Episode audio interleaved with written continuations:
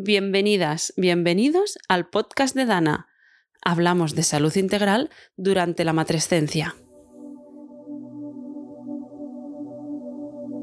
Bienvenida al ecosistema de Dana. Desde aquí trabajamos para conectarte con el poder de la autoconsciencia.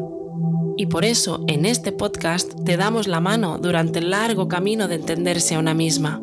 Tu bienestar depende en parte de las decisiones que tomas cada día. Estás en un momento muy importante de tu trayectoria vital. Disponer de las herramientas para informarte será imprescindible, tanto para la toma de decisiones como también para tu autocuidado.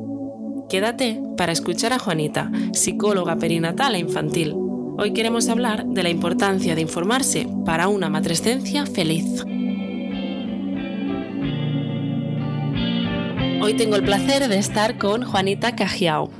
Ella es psicóloga perinatal e infantil, doctorada en medicina, con dos décadas al lado de las mamás y los bebés y 10 años, que se dice pronto, trabajando también con los papás, que esto me parece eh, muy interesante de Juanita. Además, está embarazada por primera vez, ¿lo digo bien, Juanita? Sí, sí. Y empatiza más que nunca con lo que se siente durante la maternidad. Juanita es muy consciente de la necesidad de tener acceso a la información durante toda la etapa de la matrescencia, es decir, mientras planeamos la concepción, durante el embarazo, en el posparto y también en los primeros años de vida de nuestra hija o hijo. Hoy va a compartir con nosotras su experiencia, su matrescencia entre la vivencia y la teoría, tal y como ella lo ha definido muy bien mientras preparábamos este episodio. Juanita, bienvenida al podcast de Dana. Muchas gracias, Laura. Eh, muy contenta de estar hoy aquí con vosotros. Juanita, tú afrontas la matrescencia con toda la información posible, ¿no? Es decir, mm, como desde un lugar privilegiado, porque por una parte ah, lo has visto sobre el papel, te sabes toda la teoría y eh, estás formada, ¿no? Y por otra parte, lo estás viviendo en tus carnes y, tienes todos estos años de experiencia con historias de mujeres. Mi pregunta es, eh, ¿qué es lo que más te ha sorprendido em, en este salto, no? Eh, ¿En qué momentos, en qué situaciones o, en qué aspectos has visto que, una cosa es la teoría, ¿no? Y que otra muy distinta ya es ah, vivirlo. Que has dicho, mm, esto es otra historia, ¿no? Pues yo creo, para empezar, cuando dices que vengo de un lugar privilegiado, eh, yo diría que sí, pero también un poco tramposo. Porque, porque es verdad que tengo muchísima información, que he visto muchísimas historias de vida que inician y que terminan a lo largo de estos 20 años de experiencia. Y, y, entonces también ahora, digamos que una de las cosas que ha sido más difíciles de, de, de gestionar es cómo ahora que lo estoy viviendo yo en primera persona, no me dejo inundar por la teoría y lo vivo desde, desde el lugar de poder vivir y disfrutar de la experiencia, eh, tratando obviamente a veces de quitarme un poco de miedos y de preguntas y de exceso de información que tengo. Pero también es verdad que es un gran privilegio tener toda esta información porque aunque en algunos momentos me pueda generar miedo, también es verdad que teniendo la información precisamente esa información es la que me sirve de recurso para tranquilizarme frente a estos miedos. Claro, además de saber eh, qué hacer en cada momento, ¿no? ¿Qué es una señal de alarma? ¿Qué es normal? ¿A quién acudir en cada momento? Supongo que esto te da mucha seguridad, ¿no? Claro, me, ayuda, me ha, sido un recurso muy útil incluso para, para comprender ciertas cosas, porque es verdad que la teoría eh, te cuenta y, que yo tenía la teoría y había acompañado a muchas mujeres a lo largo de su matresencia y te cuentan su experiencia y por más que empatices y que puedas llegar a imaginar cómo es, ahora que lo he vivido, pues algunas cosas se han magnificado, algunas haciéndome gracia y otras no tanto, ¿no? Porque, por ejemplo, pasa un primer trimestre muy duro físicamente, de muchísimas náuseas y muchísimo malestar, y yo no imaginaba que pudiese ser tan horroroso. Claro, es lo que decíamos, ¿no? Que ahora puedes empatizar de otra manera, más, más desde la vivencia. Claro que siempre eh, habrás empatizado e intentarte poner en la piel de la otra persona, pero una vez que vives algo, pues mm, es diferente, ¿no? Y como esto, pues mm. muchas otras cosas pequeñas a nivel de cambios cerebrales pues me ha sorprendido muchísimo cómo la teoría te explica la transformación cerebral y los cambios en la atención, pero hasta que no lo vives, pues no te das cuenta de lo distraído que puedes estar o de lo empanado que puedes estar en algunos momentos, o al contrario, de la lucidez que adquieres eh, para otras cosas que antes quizás no te sentías tan lúcido. Y esto me ha parecido bonito, lo he disfrutado mucho porque al tener la información y entender qué es lo que está pasando, he podido reírme de ello. Y hmm. también decir a los demás, pues, por ejemplo, con mi marido, pues que no, que no me puede juzgar por esto, que es que mi cerebro está cambiando y yo lo sé y se lo puedo contar y entonces esto de tener esta información ha sido muy chulo. Claro, tú ya has partido del momento en que sabes que todo esto es normal, ¿no? De alguna manera, y que el cerebro está cambiando, que es algo, es un dato científico, de hecho, porque yo, por ejemplo, pues no sabía si era la única que estaba perdiendo la cabeza, por qué eh, estaba tan despistada, por qué no conseguía centrarme en el trabajo, por qué no avanzaba, ¿no?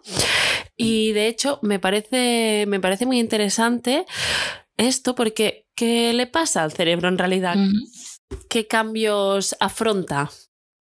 A ver, la teoría, lo que nos ha dicho la teoría, que también de allí viene un poco el nombre de matresencia, es que durante la gestación y los primeros años de crianza, el cerebro de la mujer hace una reestructuración en la cual elimina eh, algunas redes neurológicas, neuronales, algunas de los caminos y de las formas y estrategias que tenía de funcionar las elimina para generar unas nuevas, que serán más útiles y más necesarias para ella y para garantizar la supervivencia de su bebé. Porque se, se, reestructura tu cerebro como y, la palabra matresencia viene un poco de hacer el paralelo de lo que sucede en la adolescencia. En la adolescencia tu cerebro también hace toda esta transformación para hacerte pasar de niño a adulto. Hay, una, hay unos eh, cargas hormonales, o sea, se producen muchísimas hormonas que influyen en esta transformación cerebral, como sucede en el embarazo, y efectivamente sales de esta etapa siendo distinta. Sí, sí, totalmente. En algunas cosas una versión mejorada de ti misma y en algunas cosas, pues según cómo lo vives, pues quizás una versión distinta, yo no digo peor, pero distinta de la que eras antes de ser madre y con destrezas que, que quizás antes no tenían. Nosotros en, en Colombia hacemos un poco el, o por lo menos en mi familia había un poco esto de que, hay, de que hay cosas que solo pueden hacer las mujeres como, cuando son madres, como poner mantequilla al pan sin que se rompa. esto solo lo pueden hacer las mamás. Y no entiendes cómo. Pero si no eres madre no podrás poner mantequilla al pan sin que la tostada se rompa y se desmigaje. Y, Mira, ha sido realmente muy, muy rico y, agradezco mucho tener esta información porque en las distintas etapas me ha ayudado, por ejemplo, en cosas pequeñas, como no tener miedo de preguntar a los ginecólogos o a la matrona o a otros profesionales sobre cosas sobre eh, que aunque tenía la información, quizás ahora ya viviéndolo en primera persona, tenía dudas. Claro. yo asisto a clases de matronatación y claro, hablo con las otras mujeres que van a la clase conmigo y a veces me doy cuenta que para ellas hay cosas que, que nunca se, que no han llegado a plantearse y entonces llegan muy al momento del parto y les bombardea toda la información y se, y hay un poco de atabalamiento porque no han tenido el tiempo para ir decantando y preguntando e informándose. Claro. Me ha ayudado también un poco a tomar decisiones respecto a cómo cuidarme y cómo llevar la, la gestación, en qué momentos parar más y ser, pues ser un poco como amable conmigo en ese sentido, de decir, vale, esto no me está pasando porque sí o esto no es tan algo que, que los demás quizás te dicen, venga, va, el embarazo es algo normal. Claro que el embarazo es algo normal, pero hay días en que estás tan cansado que tienes que parar. Y entonces a mí me ha permitido cuidarme desde ese lugar. Eh, decidir como a qué clases me inscribo y a qué clases no, mm. dependiendo de los recursos que siento que me hacían más falta. Yo nunca he sido una persona muy de meditar, siempre voy muy a, muy a la al día a día, al rápido, a resolver cosas, a improvisar. Y ahora sí que siento que si quiero el parto como me gustaría que fuera, pues tengo que adquirir una serie de herramientas que me ayuden para que sea así. Entonces, pues he intentado hacer más ejercicio que me ayude en el parto, que me fortalezca físicamente, pero también a nivel mental y estoy intentando aprender a, a relajarme más, a estar más en el presente, a hacer un poco de mindfulness o de meditación, reconociendo pues que esto era algo que yo no tenía y que, y que hacia allí oriento mis prioridades. Lo estás afrontando desde una perspectiva totalmente diferente, ¿no? Yo, por ejemplo, no, no quise informarme mucho sobre el parto, me daba miedo que, que me condicionara y ahora creo que esto fue un error, que eh, lo mejor es eso, prepararse el plan de parto, estar informada de lo que puede pasar, de lo que no, de las señales de alerta. Y bueno, supongo que tú eh, lo habrás afrontado de otra forma, ¿no? Es decir, supongo que tendrás eh, tu plan eh, ya, ya hecho, escrito y muy detallado, con muchísima información.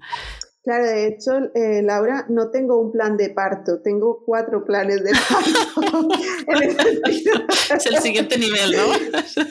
nivel experto. a ver, a ver, tengo el plan de parto, que es eh, mi plan A de cómo quiero que sea y que es el, que presentaré en el hospital, eh, que, que, me lo he ido mirando y que lo sigo mirando y recuestionando. Y de hecho, como te decía, vengo ahora de la visita con la matrona y un poco se alargó porque yo estaba allí puntillando sobre algunas cosas del plan de parto que quiero tener la, la, seguridad de que desde como yo lo tengo pensado, al hospital al que voy realmente se acerca lo más posible a que esto pueda ser así y me ha ayudado obviamente a elegir en qué hospital quiero que sea, que, que sea un hospital y, voy corroborando un poco que esto que yo quisiera puede ser hasta donde sea posible. Pero luego tengo mis plan B, mi plan C y mi plan D. que mi plan B eh, obviamente es eh, tanto el plan B como el D, como todos los otros, son planes que he ido discutiendo sobre todo con mi marido. O sea, no, no son el que llevaré al hospital en primera instancia, pero sí es un poco el poder pensar que aunque yo vaya preparada y me esté preparando para muchas cosas, siempre hay el riesgo de que las cosas no sean tal cual como yo me lo imagino o como yo deseo. Y entonces frente a esto un poco, pues, por ejemplo, el plan B es, vale, si yo quisiera, yo quisiera poder parir sin analgesia, pues mi plan B es, vale, si, si llego al punto en el cual siento que no puedo, que hace falta la analgesia, ¿qué tipo de analgesia querría y si se puede hacer, si no se puede hacer? Vale, o sea, cuando, cuando dices analgesia, ¿te refieres a, la epidural? Me refiero a la epidural, exacto. Me refiero a la epidural. Eh, y el plan C, por ejemplo, es, vale, podría ser que tuviese que hacer una cesárea.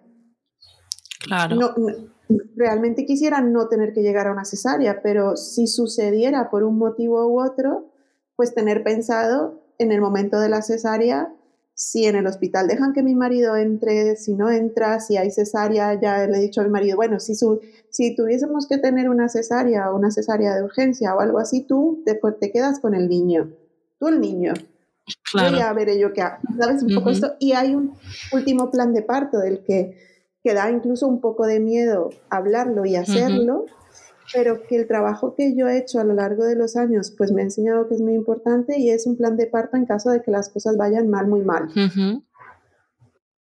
Sí, es decir, que pues que, que pudiese morir el bebé y, y que quiero que pase si eso sucediera. Has hecho un, este sí, has hecho un ejercicio duro, ¿no? Pero muy realista, aunque las probabilidades sean ínfimas, ¿no? Pues sí que es, sí que es una cosa que, a lo mejor hay que tener en cuenta y que no se habla. Claro, de esto no se habla, de esto es difícil hablarlo y este lo tengo escrito yo en una hoja para mí y sí que lo he comentado poco con mi marido, pero sí que le he dicho, mira, está escrito en esta hoja que, creo que me gustaría eh, o cómo me gustaría que, que pudiéramos hacerlo lo más bonito posible dentro de lo horrible que puede ser si es que te pasa. Y obviamente toco madera y lo tengo por ahí guardadísimo en un sitio donde no lo quiero ni ver, porque obviamente tampoco es algo que quisiera ver. Pero que la información y el haber trabajado tanto en este ámbito sí me da la opción incluso de pensar, aunque sea por momentos breves, esto y de enfrentarme al miedo que produce incluso tener este pensamiento. Claro, de estar sensibilizada. claro, y de hacer preguntas y en este, lo que te decía, el plan A, plan B, plan C, yo llevo muchos años trabajando en unidades neonatales y entonces pues también he visto la prematuridad, he visto los ingresos hospitalarios y son cosas que en el plan de parto normal no se, no se hablan mucho ni se piensan y que yo le he dado muchas vueltas y que me da mucha tranquilidad, o sea, haberlo pensado, hablado, leído me da mucha tranquilidad y me voy al parto súper tranquila, no tengo miedo al parto. El, supongo que el hecho de tener eh, estos planes pues te da muchísima tranquilidad y además pues em, la calma para poder dedicarte a otras cosas también, para poder tener la cabeza en otras cosas porque esto ya lo tienes resuelto. Sabes que se van a respetar tus decisiones y puedes ir a otra cosa, que esto también me parece em, pues muy útil. Y, y ahora que hemos hablado de esto me ha venido a la cabeza que hablamos durante nuestra conversación anterior a, este, a la grabación de este episodio, que, mm, que, claro, cambia muchísimo cómo afrontas el parto, no solo depende de la información, sino también de tu estado emocional. Si vienes de un duelo en tu vida personal eh, relacionado al embarazo o no, cambia muchísimo cómo, cómo afrontas esta, esta etapa, estos cambios. Yo creo que, que es importante poder mirar y aceptar que esto está ahí y que se despierta de forma insospechada, porque allí también eh, yo, en mi embarazo ha sido muy, muy buscado y muy difícil de conseguir. ¿sí? Entonces, pues vengo de un largo recorrido antes de poder quedarme embarazada y obviamente cuando ya me quedé embarazada, eh, una de las primeras eh, situaciones es que yo no terminaba de estar del todo contenta a pesar de haberlo buscado tanto porque había muchísimo miedo. Claro. Pero el tener la información también, y en verdad que aquí el ser psicóloga perinatal me ayudó muchísimo, primero no me sentí culpable por esto. Hmm, claro. Sabía que, desde la teoría sabía que podía pasar, no me estaba gustando que me pasara. Claro. Eh, y obviamente lo, lo, estaba llevando mal y me ponía triste, pero también tenía un poco esta, esta, esta, digamos, el poder decirme a mí misma, puedes hacer algo con esto y puedes hacerlo, y entre más pronto lo hagas, pues más posibilidades tienes de transformarlo y, y, obviamente esto viene del hecho de que han pasado cosas y que la vida no es color de rosa. Claro. Porque se reactivaba un poco el duelo de todo lo, lo que había venido antes, eh, muchos miedos de situaciones también previas, eh, personales de salud, de, y, me permitió buscar apoyo terapéutico. Claro, darte que cuenta. Me ha ayudado muchísimo, claro, y no tener miedo de esto, mm. O sea, yo creo que, porque además sí que ya viviéndolo en primera persona, al inicio tenía muchas emociones muy ambivalentes, muy, muy encontradas entre si yo he deseado esto tanto y es lo que más quiero, porque ahora tengo tanto miedo, porque no lo estoy disfrutando, porque no puedo, siento que no logro vincularme del todo con el bebé, pero sí, pero no, pero no sé si esto es el vínculo o no es el vínculo, no sé hasta dónde es lo normal. Sí, sí. Eh, y, y, que de alguna manera decía, Jolines, si esto me hubiese pasado sin tener nada de información, sin ningún tipo de posibilidad de acompañamiento o saber buscar el acompañamiento que te ayude a regular estas emociones y a entender que dentro de todo esto hace parte de la normalidad, quizás hubiese ido a peor y sí que me habría generado muchos sentimientos de culpa y malestar. Juanita, muchísimas gracias por haber compartido con nosotras tu, tanto tus conocimientos como también tu vivencia, por haberte abierto de esta forma y espero que esta información llegue a, las mujeres que lo necesitan, que están dudando si informarse más o menos, si están indecisas y que les ayude. Gracias a ti, Laura, y sí, espero que, las mujeres que escuchen esto, eh, pues de alguna manera de mi experiencia, pues si se sienten identificadas o no, pero que sí, que sepan que la, que la información es siempre una muy buena herramienta. aunque dé miedo, pero ayuda. Sí, da, da, miedo porque es al final ver lo que tenemos delante, ¿no? Mm, y, también tienen a Dana, la aplicación, para hacer este acompañamiento, eh, donde detrás de la aplicación de cada contenido hay profesionales como, como tú que saben muy bien eh, de qué están hablando, que hay una base científica, ¿no? que está todo muy estudiado y pensado para ayudar, para, para estar en pro de este bienestar. Sí, para acompañar y, y que esto se disfrute lo más que se pueda dentro de los momentos también de no disfrute que están. Claro, que son reales y, que forman parte de la experiencia. Es así. Claro. Muy bien, Juanita, pues muchísimas gracias de nuevo. Un abrazo muy grande. Muchas gracias, Laura, a ti también. Hemos llegado al final de este episodio. Conocer las historias de las demás acostumbra a ser alentador, nos despoja de miedos, dudas y sobre todo soledad. No estamos solas. Tenemos una red de madres, padres, familiares, amigas, conocidos, especialistas, un círculo que se va expandiendo dibujando nuestra red de apoyo. Nuestra naturaleza pide a gritos ser escuchada y compartida. Depende de nosotras buscar a nuestro alrededor aquellas personas que pueden ayudarnos en cada momento. Informándote como has hecho hoy, te da herramientas para entender qué necesitas, Oírlo de la voz de especialistas o de otras madres hace más fácil responsabilizarte de tu bienestar. Nosotras estamos aquí para ayudarte en este camino. Conecta con Dana en Instagram o descárgate la app para conectar con tu propio proceso de convertirte en madre.